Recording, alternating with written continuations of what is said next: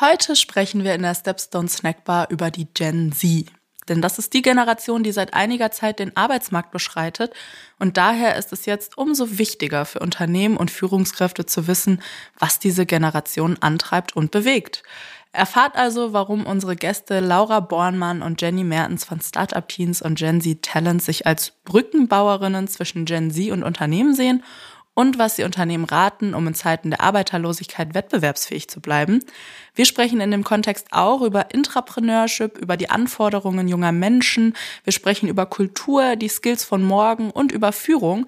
Und natürlich blicken wir auch wieder in die Glaskugel, denn wir wollen wissen, wie weit sind wir denn im Jahr 2030 überhaupt mit diesen Themen? Bleibt also dran und vergesst nicht, die Folge zu teilen und eine Bewertung dazulassen. Wir freuen uns immer über euer Feedback. Die Stepstone Snackbar. Das leicht verdauliche Expertengespräch rund um Arbeitswelt und Arbeitsmarkt. Herzlich willkommen zu einer neuen Folge in der Stepstone Snackbar. Mit mir von der Partie heute wieder meine fantastische Kollegin und äh, bessere Podcast-Hälfte Kim. Äh, und heute, heute bin ich definitiv noch glücklicher, dich an meiner Seite zu haben, als ich es sowieso schon bin, weil, sag mal, Kim, welcher Generation oder Generation fühlst du dich eigentlich zugehörig? Ja, ich finde, das ist eine gar nicht so leichte Frage, weil, also ich bin 26, 1996 geboren. Damit, glaube ich, so ziemlich an der Grenze zwischen äh, Gen Y und Z. Und ähm, ich glaube, man kann das ja an ganz vielen so popkulturellen Dingen oft festmachen auch. Und ich glaube, da würde ich mich tatsächlich noch eher zur Gen Y zuzählen. Ich habe beispielsweise kein TikTok. ähm, aber äh, ja, es ist auf jeden Fall ein knappes Rennen, glaube ich. Ja, aber ich glaube, du hast da auf jeden Fall mehr, mehr Expertise äh, als, als ich mit meinen 29 plus, plus, plus Jahren.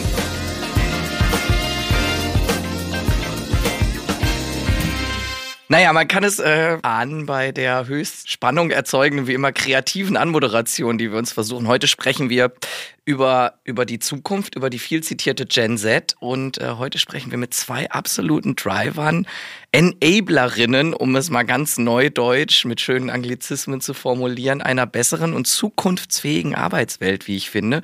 Wir begrüßen ganz herzlich ein richtig starkes Frauenduo an unserer Bar und zwar Laura Bornmann und Jenny Mertens, Managing Directors von Startup Teens und Gen Z Talents.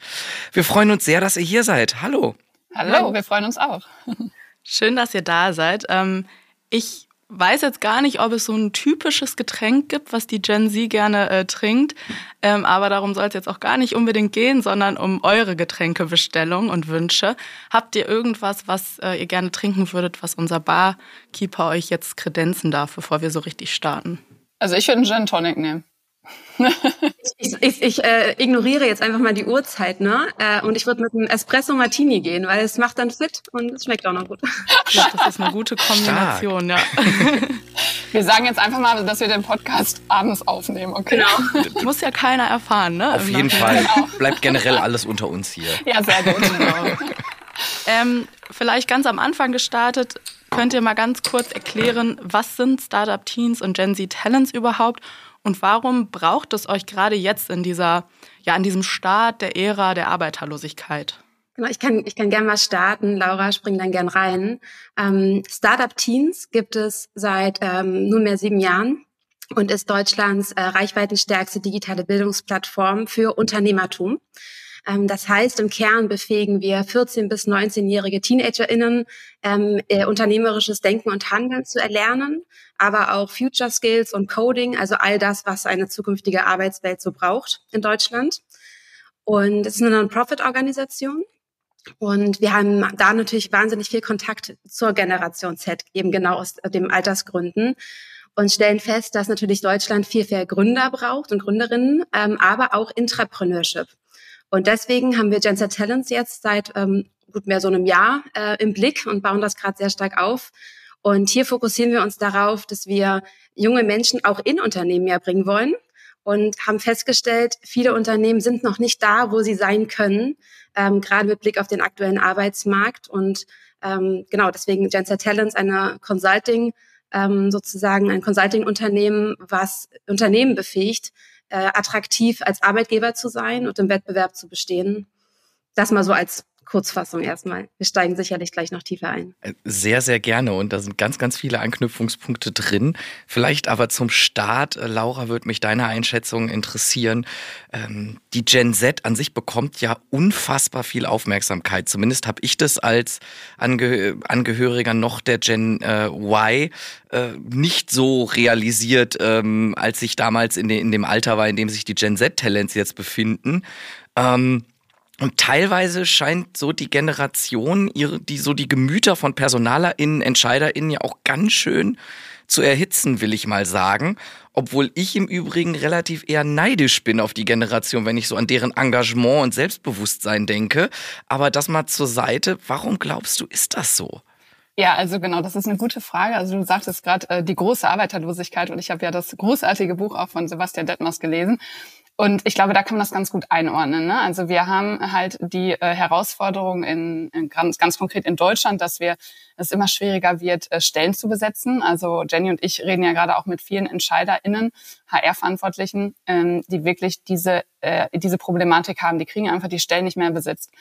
Und ich glaube, das ist der Kern vom Kern, ähm, dass gerade junge Menschen diese Forderung gerade stellen können, weil wir eben einfach ein eine andere Arbeitsmarktsituation haben. Die Arbeitnehmer können einfach heute äh, aufgrund genau der Macht, ne, wenn, wir, wenn wir das mal so sagen wollen, dass die Macht heute bei den Arbeitnehmern liegt, können sie einfach andere Forderungen stellen. Und ich glaube, das ist wirklich, ähm, ähm, ja, das ist, glaube ich, die, ja, der Kern. Ja, das hast du ganz gut äh, beschrieben. Ähm, wir haben das auch kürzlich tatsächlich in der Studie herausgefunden, ne, dass es diesen Machtshift wirklich gibt und dass der in Zukunft eben stärker wird ähm, hin zu den Arbeitnehmenden. Und ähm, ja, ihr beschäftigt euch ja tagtäglich mit der Gen Z und ihr nennt euch oder habt euch in einem LinkedIn-Post sogar mal äh, Brückenbauerin zwischen jungen Talenten und Unternehmen und vor allem zwischen Generationen genannt. Das äh, klingt ja richtig schön, also fast schon poetisch. Jenny, kannst du uns das einmal ganz kurz ein bisschen näher erläutern, was ihr damit genau meint? Ja, gern. Mm, genau, das ist uns total wichtig, weil wir selber sind ja auch nicht Gen Z, ne? Wir sind auch aus der Gen Y. Und ich glaube, das ist halt genau ähm, der richtige Punkt, dass man noch genug Touchpoints hat eigentlich zur Generation Z. Und wir natürlich vor allem das über Startup-Teams einfach tagtäglich über Jahre erleben, aber auch zu den Unternehmen und zu den älteren Generationen. Und gerade aus Startup-Teams heraus, da bringen wir ja die Generation Z und die jungen TeenagerInnen zusammen mit Unternehmern, mit Role Models. Und wir sehen halt immer, was da für eine Energie entsteht steht und was da für ein Austausch ist, wenn dann wirklich diese Parteien in Dialog treten. Und das passiert noch viel zu wenig. In Unternehmen, auf Konferenzen ähm, sehen wir immer, dass viele übereinander reden, aber nicht miteinander. Und deswegen ist, glaube ich, dieser, oder sagen wir jetzt, dieser Brückenbau so wahnsinnig entscheidend, ähm, sich einander näher zu bringen, weil ganz viel liegt in Kommunikation, liegt in unterschiedlichen Erwartungshaltungen. Ne? Die Arbeitsmarktsituation bei den Babyboomern war eine ganz andere als jetzt bei der Gener äh, Generation Z. Und das ist natürlich auch, da geht's um Neid, da geht's um Themen, ich musste das nicht machen. Und aber Verständnis füreinander zu fördern über diese Brücken, über Formate, ist uns da total wichtig. Und ich glaube, da vielleicht nochmal ergänzen. Ne? Also das sagen Jenny und ich halt auch immer, die junge Generation, auch die ist ja noch bereit, Leistung zu bringen, nur halt anders. Ne? Also das, das ist, glaube ich, das ist, glaube ich, wirklich dieses Thema, was, worüber wir mehr sprechen müssen, dass sie einfach andere Rahmenbedingungen haben möchten, ähm, als es früher der Fall war. Ja, vielen, vielen lieben Dank. Jetzt muss ich äh, echt aufpassen, nicht zu viel vorwegzunehmen. Ich stimme dir hundertprozentig zu. Ich finde im Übrigen auch, es gibt, glaube ich, keinen blöderen Fake-Trend als Quiet Quitting, äh, der im letzten Jahr diskutiert wurde. Ähm, weil wenn wir parallel in, in unseren äh, Studien zwar auf der einen Seite den Wunsch nach ja äh, nach Work-Life-Balance, nach äh, einer flexibleren Arbeitswelt sehen, aber gleichzeitig auch den Wunsch nach spannenden Aufgaben, nach sinnhaften Aufgaben, dann ist das für mich keine innere Kündigung, sondern könnte nicht weiter davon entfernt sein. Ich finde, das passt ganz gut dazu, was du sagst, Laura, zu einer Frage, ähm, die ich euch jetzt noch ganz gern stellen will, weil ich, und ich glaube, das schwingt in der Essenz dessen, was, äh, was wir jetzt schon besprochen haben, mit. Ähm, und da würde mich deine Einschätzung, Jenny, auch interessieren. Ähm, wenn Unternehmen jetzt die richtigen Weichen stellen, also sprich den Anforderungen, die wir eben angesprochen haben, die die Gen Z adressiert, zum Beispiel auch in Richtung, ich würde mal sagen, einer moderneren, vielleicht auch einer menschenorientierteren Arbeitswelt, die da eingefordert wird. Ähm, dann müssten diese Unternehmen sich ja jetzt auch in einen unfassbaren Vorteil bringen und gleichzeitig auch irgendwie die Zukunft der Arbeit schaffen. Ähm, Siehst du das ähnlich oder wie würdest, wie würdest du das beschreiben? Ja, auf jeden Fall. Da gehe ich äh, absolut mit. Das ist ja auch genau der Grund, warum wir uns mit Genset Talents an Unternehmen richten. Weil wenn wir den Arbeitsmarkt mal anschauen, dann merken wir natürlich jetzt schon diese Arbeiter Arbeitnehmerlosigkeit. Aber wir merken natürlich auch, dass wenn wir uns die Statistiken angucken und die Babyboomer dann wirklich in Rente gehen, dass es halt dann richtig knallen wird. Und da jetzt einfach jetzt schon zu beginnen, und ich komme ja auch sehr stark so aus dem Design Thinking und Lean Startup, also Unternehmen wirklich ähm, an die Hand zu geben, jetzt einfach zu starten, kleine Schritte zu gehen, sich mit der Gen Z auseinanderzusetzen, sie direkt auch in Gremien mit reinzunehmen, auch in beratender Tätigkeit. Ähm, ich glaube, da kann man jetzt ganz, ganz viel ausrichten, weil der Wettbewerb wird extrem hart. Ähm, viele Gen Zler entscheiden sich auch nicht mehr für bestimmte Branchen. Das heißt, auch verschiedene Branchen konkurrieren miteinander. Äh, das heißt, es gibt so viele Themen, die daran einspielen. Ähm, wer jetzt nicht startet, sind wir überzeugt, der wird verlieren. Deutschland hinkt ja in Sachen Gründungen relativ hinterher. Und wir hatten auch kürzlich Magdalena Öl im Podcast zu Gast, die im Vorstand des Startup-Verbands sitzt. Und mit ihr haben wir auch unter anderem über genau dieses Problem gesprochen, Warum, Laura, ist das aus deiner Sicht so, dass die Menschen in Deutschland weniger willig sind zu gründen?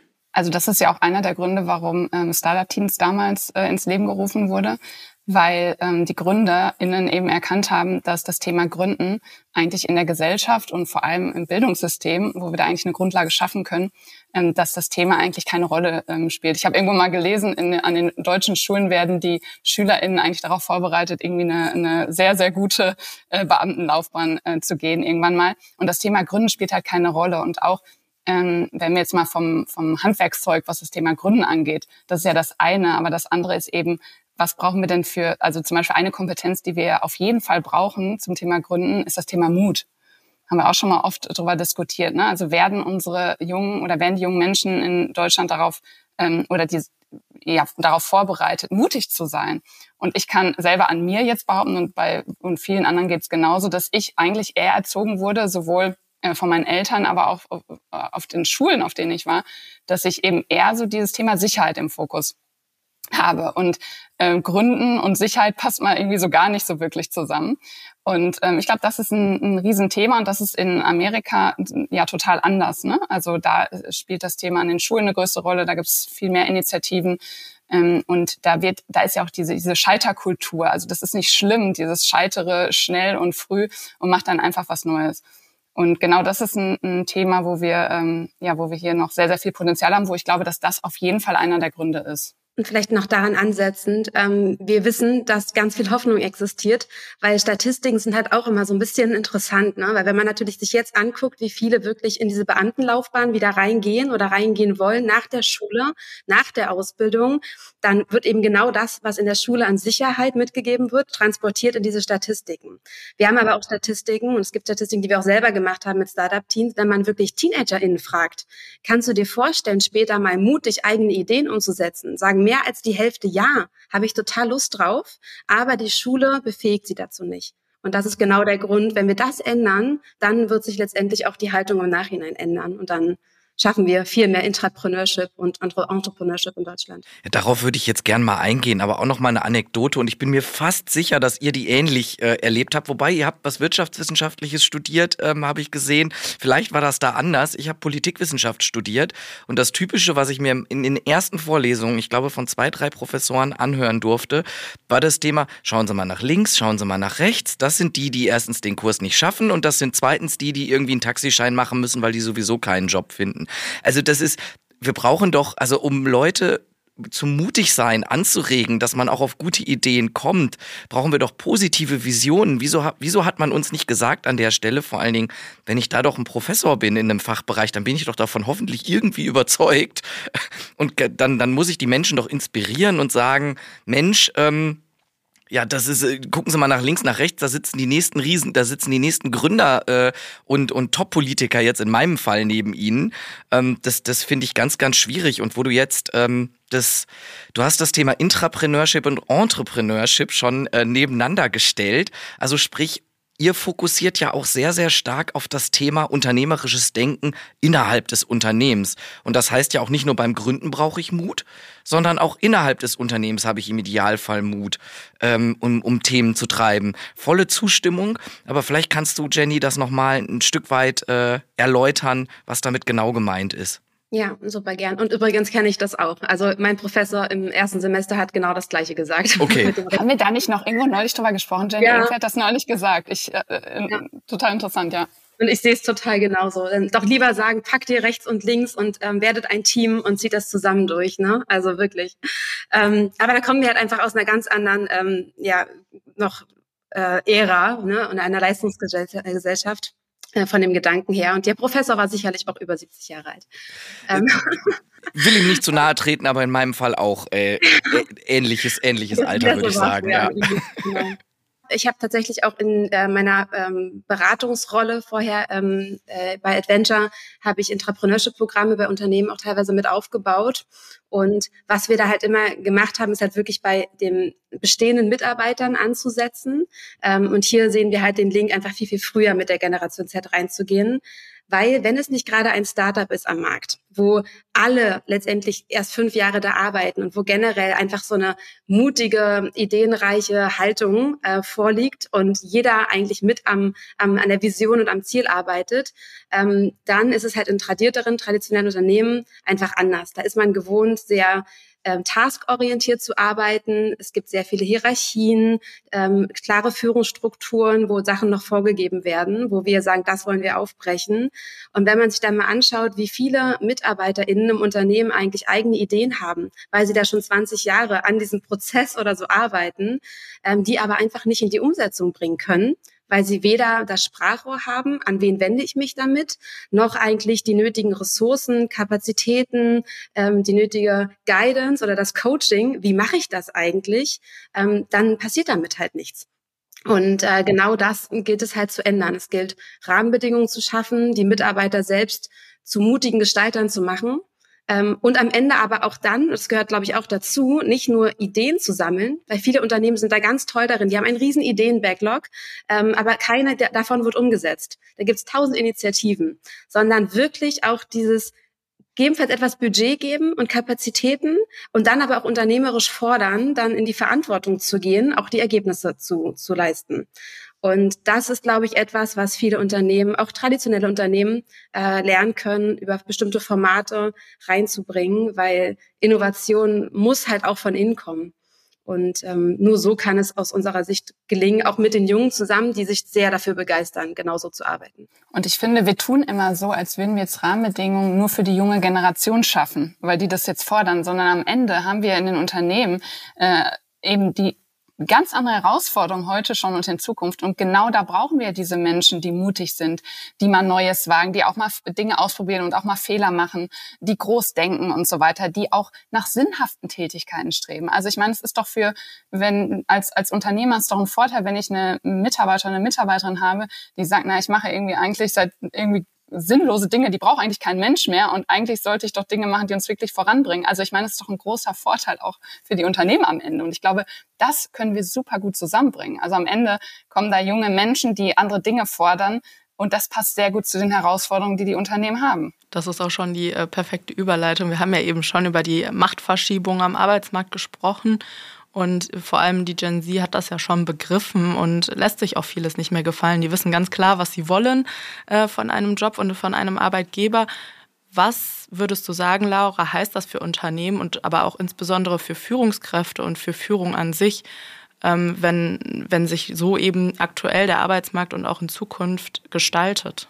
Also gerade, du hast es angesprochen, Führung ist gerade ein Riesenthema und das ähm, habe ich damals noch in meiner Position bei Rewe, da haben wir noch ein riesengroßes äh, Führungstransformationsprojekt äh, initiiert, was auch auf sehr lange natürlich ausgerichtet ist, weil es eine Kulturveränderung am Ende. Und wir gesagt haben, die Führungskräfte haben eigentlich, also oder das Führungsverhalten äh, ist der größte Hebel für eine Kulturtransformation. Und wenn Jenny und ich jetzt gerade auch ne, mit anderen äh, Unternehmensentscheidern sprechen, auch da ist das überall ein Thema. Also das Thema Führung ist entscheidend und da bin ich mir auch sicher in Bezug auf die junge Generation, dass sich hier sehr, sehr viel verändern muss, muss, weil im Kern verändert sich sehr, sehr viel. Die Führungskräfte sind nicht mehr diejenigen, äh, da kann man jetzt viele Beispiele nennen, die jetzt ähm, ne, irgendwie Dinge befehlen und die Mitarbeiter setzen um, weil auf der einen Seite wissen sie gar nicht mehr, sie können ja gar nicht mehr alles wissen bei den komplexen Themen, die wir haben. Ähm, und sind vielmehr darauf angewiesen, dass eben die Experten Dinge entscheiden, äh, also die Mitarbeiter.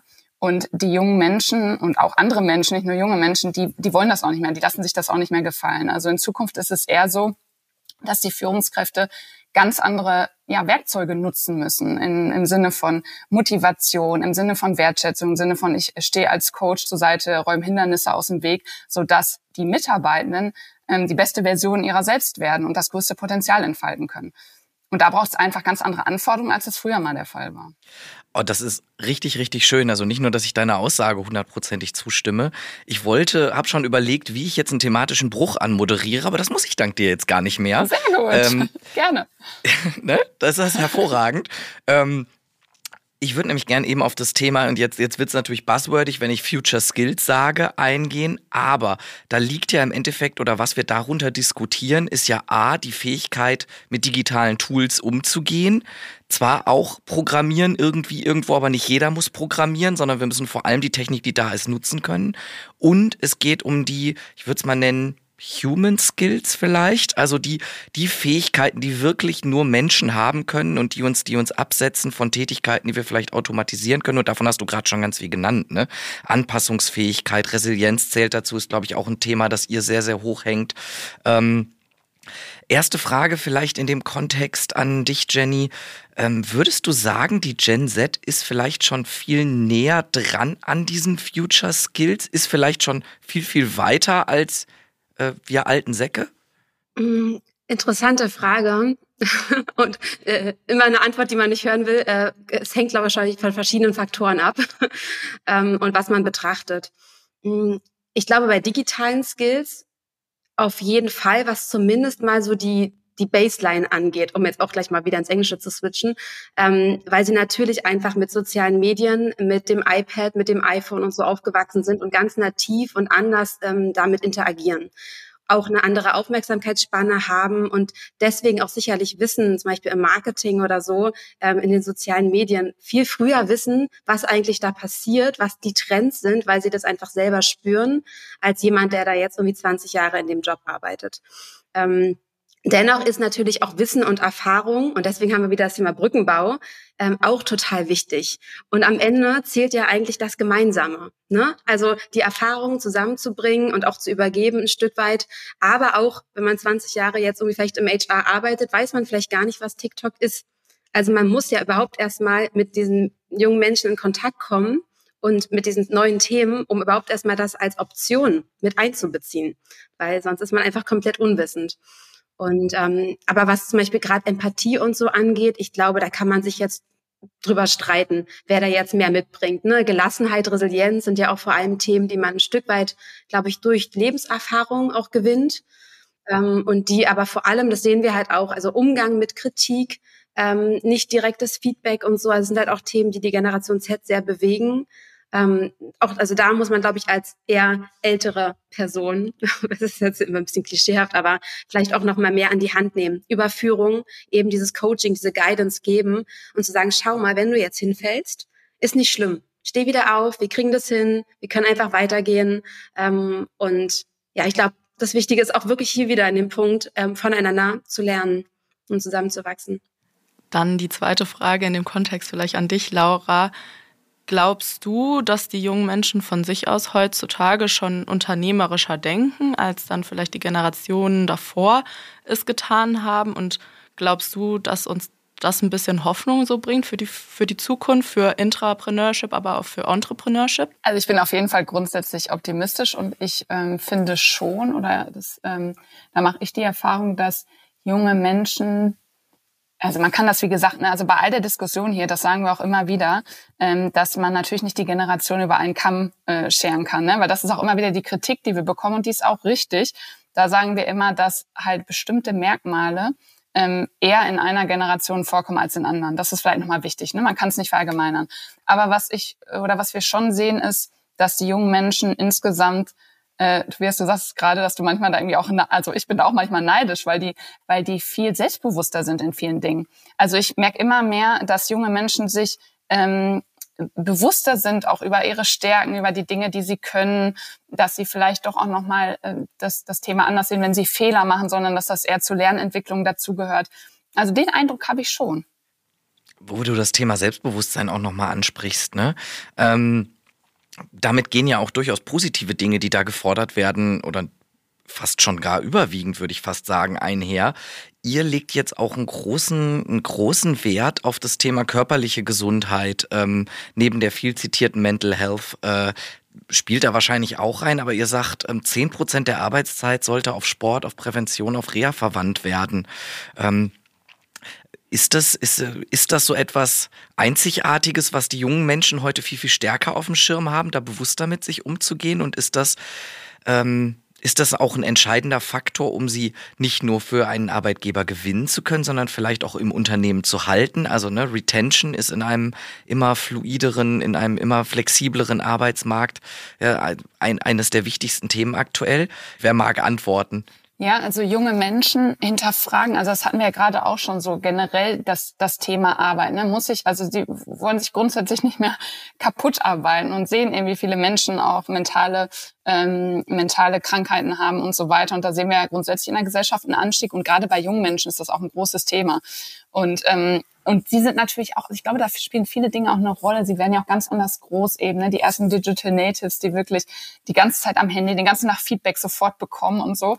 Und ähm, ich kann mir auch vorstellen, dass das ähm, nochmal mehr dazu führt, dass man, ähm, dass das irgendwie auf die mentale Gesundheit auch negativen Einfluss hat. So, und das hinterfragen sie schon viel stärker und trennen das heute auch viel mehr. Ne? Also äh, war das noch in meiner Generation so, dass sich vieles vermischt, pri privat und berufliches. Ist es bei der jungen Generation eher so, dass sie die Dinge auch wieder äh, stark trennen möchten. So, das ist schon ein Thema. Ne? Und wo du jetzt gerade das Thema Sport, was wir ins Leben gerufen haben, da haben wir uns viele Gedanken drüber gemacht, weil wir eben sagen, ähm, Bewegung ist ja für viele Dinge gut, ne? auch Stressabbau und so weiter. Und dass das letztendlich, ne, ist das ja auch kein, kein Selbstzweck, sondern am Ende hat ein Unternehmen natürlich auch was davon, wenn Menschen gesund sind, weil sie dann langfristig zufriedener sind, gesünder und eben einfach auch einen besseren Job machen können, leistungsfähiger sind über eine gewisse Zeit. Ne? Und das ist ja immer das Thema. Wir argumentieren immer bei allen Themen, ähm, die wir ansprechen in Bezug auf die jungen Generation, immer natürlich, und Jenny sagte gerade, wir sind Brückenbauerinnen. Also immer aus, der, aus dem Argument, ähm, dass die Unternehmen am Ende leistungsfähig sein müssen und am besten eine größere Performance ähm, haben als, als vielleicht zuvor. Und das, wie gesagt, ist heute anders möglich als früher. Gibt es noch weitere Faktoren, ähm, wo ihr sagen würdet, vielleicht eine Frage an dich, Jenny, ähm, die dazu beitragen, dass jetzt Arbeitnehmende aus der Gen äh, Z spezifisch eher im Unternehmen bleiben und nicht so schnell wechseln. Also genau das, was du jetzt gerade genannt hast, Laura, ne, das spielt sicherlich eine große Rolle, ähm, dass es denen weiterhin gut äh, geht, dass, es, dass sie sehr viel Wert darauf legen, eben ähm, ihre Arbeit gut zu machen, aber dennoch eben auf sich zu achten. Aber vielleicht nochmal so ganz ähm, ja, konkrete Faktoren, die da auch eine Rolle spielen, um die Leute zu halten. Also ich glaube, da sind wir auch wieder so ein bisschen bei dem Thema, die Gen Z fordert ist, aber im Endeffekt würde ich es auf alle Mitarbeitende übertragen. Ähm, neben mentaler und physischer Gesundheit sind wir dann halt, glaube ich, hier wieder stark bei der Führung. Ne? Also ähm, ernst genommen werden, eigene Themen mit einbringen zu können, die auch positives Feedback, positive Wertschätzung zu erhalten. Viele Unternehmen haben immer noch so jährliche Feedbackrunden, wo dann irgendwelche Situationen von von neun Monaten irgendwie ausgewertet wird. Ähm, da ist zum Beispiel die Generation Z auf jeden Fall anders, dadurch, dass sie mit sozialen Medien aufgewachsen äh, sind und Instant Feedback normal ist. Ja, ich sehe sofort, ob irgendwas geliked wird, geklickt wird, kommentiert wird. Ähm, also da ist situatives Feedback zum Beispiel wahnsinnig entscheidend, direkt in der Situation, mehrfach in der Woche. Ähm, und das fordern sie auch ein und das ist gut so. Ähm, und ich glaube, davon kann aber wirklich jede Generation profitieren. Ähm, ja, also ich glaube einfach wirklich mitgestalten, aktiv sich einbringen, ernst genommen werden, eine Stimme haben. Äh, das, was man eigentlich grundsätzlich in einer positiven Kultur, Unternehmenskultur finden sollte. Ähm, das ist, glaube ich, ein, ein, enormer Grund, um auch bei einem Unternehmen zu bleiben. Ähm, und sicherlich auch so das Standing des Unternehmens ein Stück weit nach außen. Das heißt nicht, dass das jetzt irgendwie Google und Amazon sein müssen, aber auch ein kleiner Mittelständler, der eine tolle Kultur hat, einen tollen Purpose, das nach außen zu tragen, weil die vergleichen sich sehr stark über die sozialen Netzwerke wieder. Und ähm, wenn man da stolz drauf ist, wo man arbeitet, äh, im Kleinen und im Großen und wie man sich einbringen kann, dann wird das transportiert. Und das ist ja wiederum das Tolle, was Unternehmen nutzen können im Employer Branding. Wenn man nämlich Leute hat, die begeistert arbeiten im Unternehmen, dann ist es ganz automatisch, dass sie das nach außen kommunizieren. Und da kann man sich noch so teure Kampagnen manchmal streichen. Und auch das ist wieder eine Win-Win-Situation, weil es Kosten spart und Leute einfach begeistert. Und das Thema Flexibilität, ne? Ich meine, das habt ihr wahrscheinlich auch schon ganz oft angesprochen. Das ist das Thema, was sich durch Corona auch verändert hat, ne? Homeoffice und so weiter. Und das ist auch ein Riesenthema, was gerade die jungen Menschen ähm, einfordern und auch alle Generationen. Aber weil sie gesehen haben, in bestimmten Berufen müssen wir sagen, es geht natürlich nicht überall, ähm, aber weil sie sagen, ich kann auch von woanders arbeiten und kann da vielleicht sogar einen besseren Job machen und am Ende zählt ja irgendwie auch die, die, äh, der Mix. Und da sehen wir jetzt ja auch gerade, es gibt einige Unternehmen, die total den Freiraum lassen den Mitarbeitern und andere, die wirklich wieder die Leute zurück ins Büro holen wollen. Und da, das ist gerade wirklich schwierig. Und da bin ich auch der festen Überzeugung, dass wir das eh nicht pauschal sagen können, äh, sondern jeder Job ist irgendwie auch anders. Und dass wir aber, wenn wir die richtigen Leute haben, denen das auch freistellen sollten, weil wir Menschen, wir sind soziale Wesen und wir wollen einen guten Job machen. Und wenn wir glauben, dass für eine bestimmte Aufgabe es wichtig ist, sich mit Menschen zu sehen, äh, dann gehen wir in die Büros. Also wir müssen den Menschen äh, einen Grund geben, in die Büros zu, äh, zu kommen. Und das ist gerade auch eine interessante Diskussion. Und vielleicht nochmal abschließend, es gibt eine interessante Studie genau zu diesem Thema. Ich glaube, von Microsoft war sie, dass ähm, jungen Menschen, eben weil sie auch diese Abwechslung und so äh, immer mal wieder haben wollen, ähm, dass ähm, es viel transparenter in den Unternehmen sein muss, dass Menschen auch mal alle zwei, drei Jahre auch mal den Bereich wechseln können. Also wirklich Bereiche vom Vertrieb in den HR-Bereich ins Marketing. Da gibt's viele konservative Unternehmen, die noch sagen, na ja, wenn du jetzt irgendwie zwei Jahre Marketing bist, dann kannst du jetzt auch äh, was anderes im Leben nicht mehr machen. Bist ja jetzt irgendwie im Marketing. Und das muss einfach sich verändern. Das ist auch immer gut. Auch für die Unternehmen ist es gut. Da kommt mal ein anderer Blick wieder mit rein und so. Also da gibt es schon viele Dinge, die man, die man besser machen kann, um junge Menschen auch zu halten. Ich glaube, was mir jetzt auch nochmal ganz, ganz klar deutlich geworden ist bei den Punkten, die ihr aufgezählt habt, im Endeffekt sind das ja die Punkte, die Arbeitgeber zukunftsfähig machen und die unsere Arbeitswelt dann hoffentlich auch auf ein neues Level hebt. Äh, auf ein menschlicheres Level, wenn wir das alles zusammenfassen.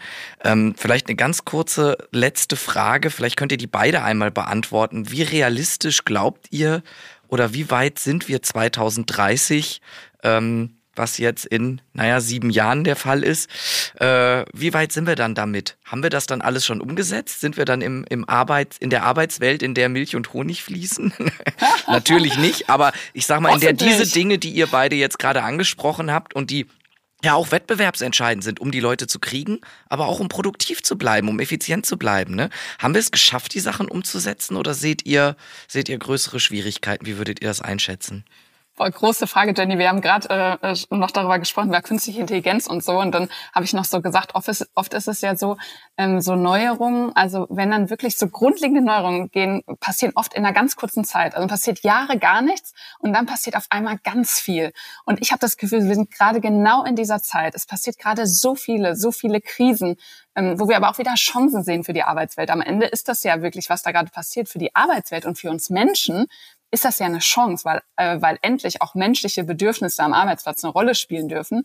Und ich bin der Überzeugung, weil du jetzt fragtest bis 2030, ähm, ich bin überzeugt, dass sich bis dahin sehr, sehr viel getan ähm, hat, aus verschiedenen Gründen, unter anderem eben auch ähm, deshalb, weil die Unternehmen jetzt gerade, der eine ist da schon weiter, das andere Unternehmen weniger weit, aber wirklich diese Not haben. Also es ist einmal der Druck, der da ist, weil sie Dinge verändern müssen, sonst kriegen sie keine Fachkräfte mehr oder keine Arbeitnehmer mehr. Ähm, und auf der anderen Seite die ganzen anderen Themen, künstliche Intelligenz, da wird sich, das wird sich jetzt so viel verändern. Und ich bin überzeugt, dass, dass wir da dem, dem ganzen Thema menschliche Arbeitswelt ein großes Stück, ähm, äh, also da ein großes Stück weiter sind. Würde ich total zustimmen. Ähm, aus einer anderen Motivation heraus könnten wir auch gar nicht agieren. Ähm, das ist ja genau das, wo wir hinwollen.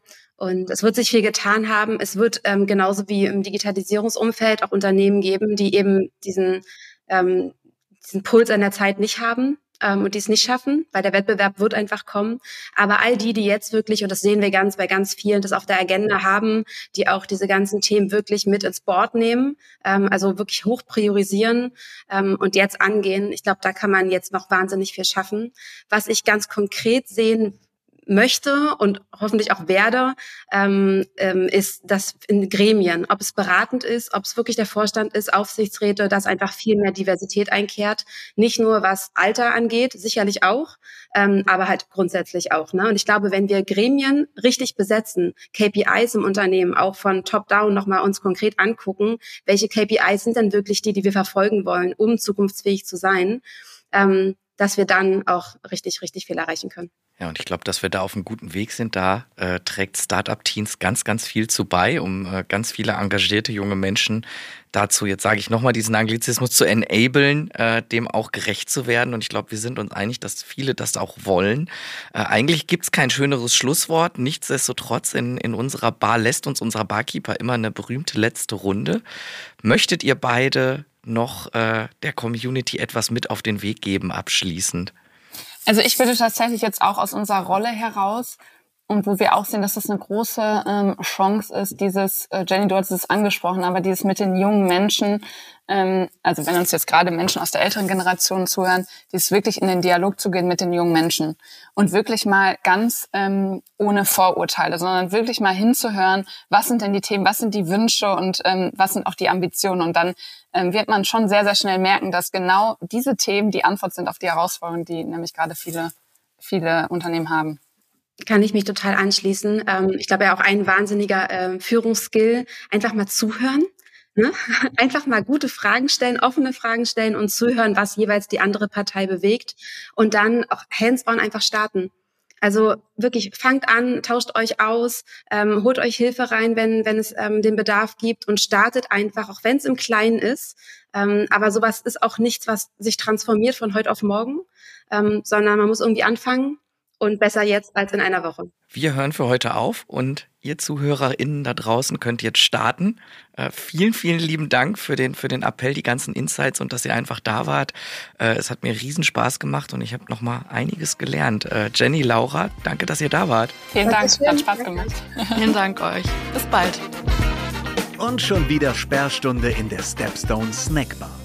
Wir freuen uns wie immer über ein kleines Trinkgeld in Form von Feedback, Anregungen und Themenvorschlägen unter podcast at stepstone.de oder überall da, wo es Podcasts gibt. Und für die After Hour zu unserem Podcast lautet die Empfehlung des Hauses www.stepstone.de slash podcast. Bis zum nächsten Mal in der Stepstone Snackbar.